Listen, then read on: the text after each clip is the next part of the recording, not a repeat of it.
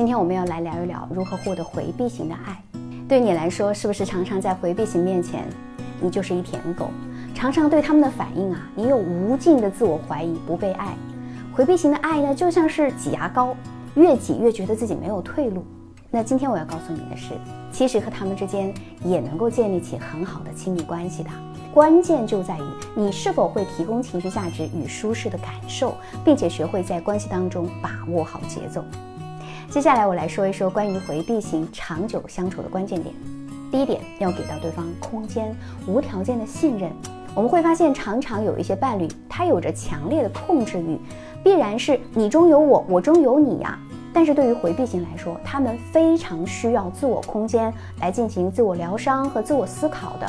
因此，即使他们理性的非常清楚，知道我在恋爱当中是需要牺牲一部分自我的，同时呢，他也会非常抗拒这个过程。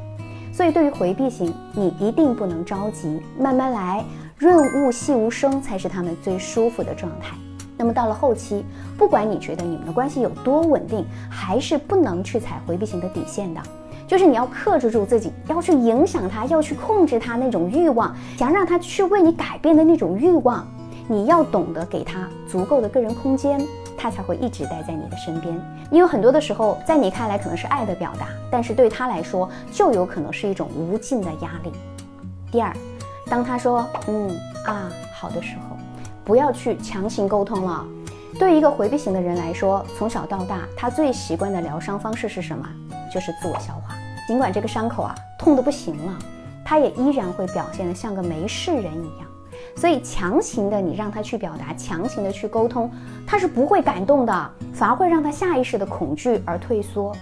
同时呢，面对伴侣的表达与抱怨，他会更加沉浸在自我的世界当中。所以你的担心啊，你的小心翼翼，你的患得患失，对他们来说是一种压力。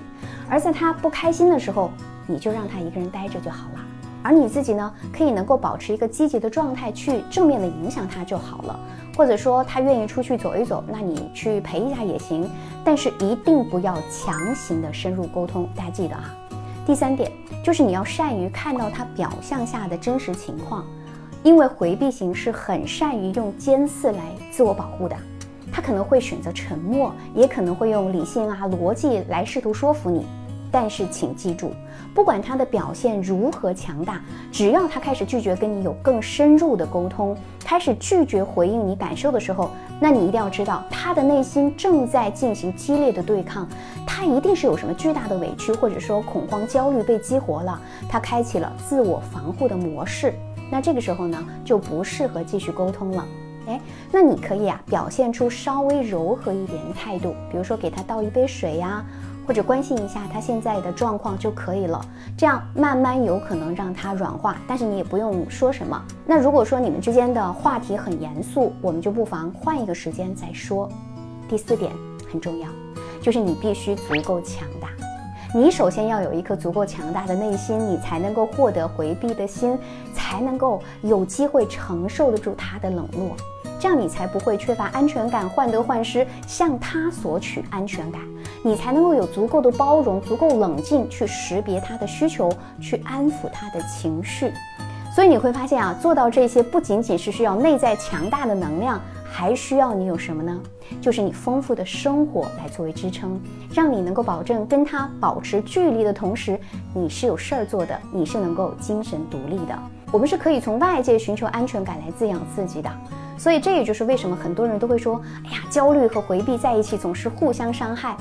因为焦虑型有什么特点？他总是期待对方过多的给予，而回避型呢？他总是期待对方有过多的包容和理解，彼此都是一个缺乏的状态，有没有？所以最终两个人就只能够专注于自己的感受，而体会不到对方的喜怒哀乐了。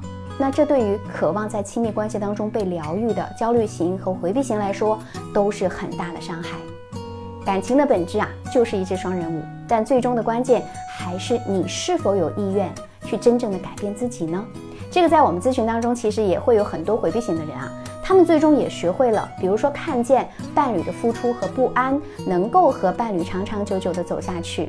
所以呢，无论是什么样的依恋类型啊，你都是可以对朋友、对伴侣有一个长期的期待，也需要自我觉知、自我调整，这样呢才不至于在一段感情里面迷失初心。我是小资，关注我，影响千万女性，收获幸福。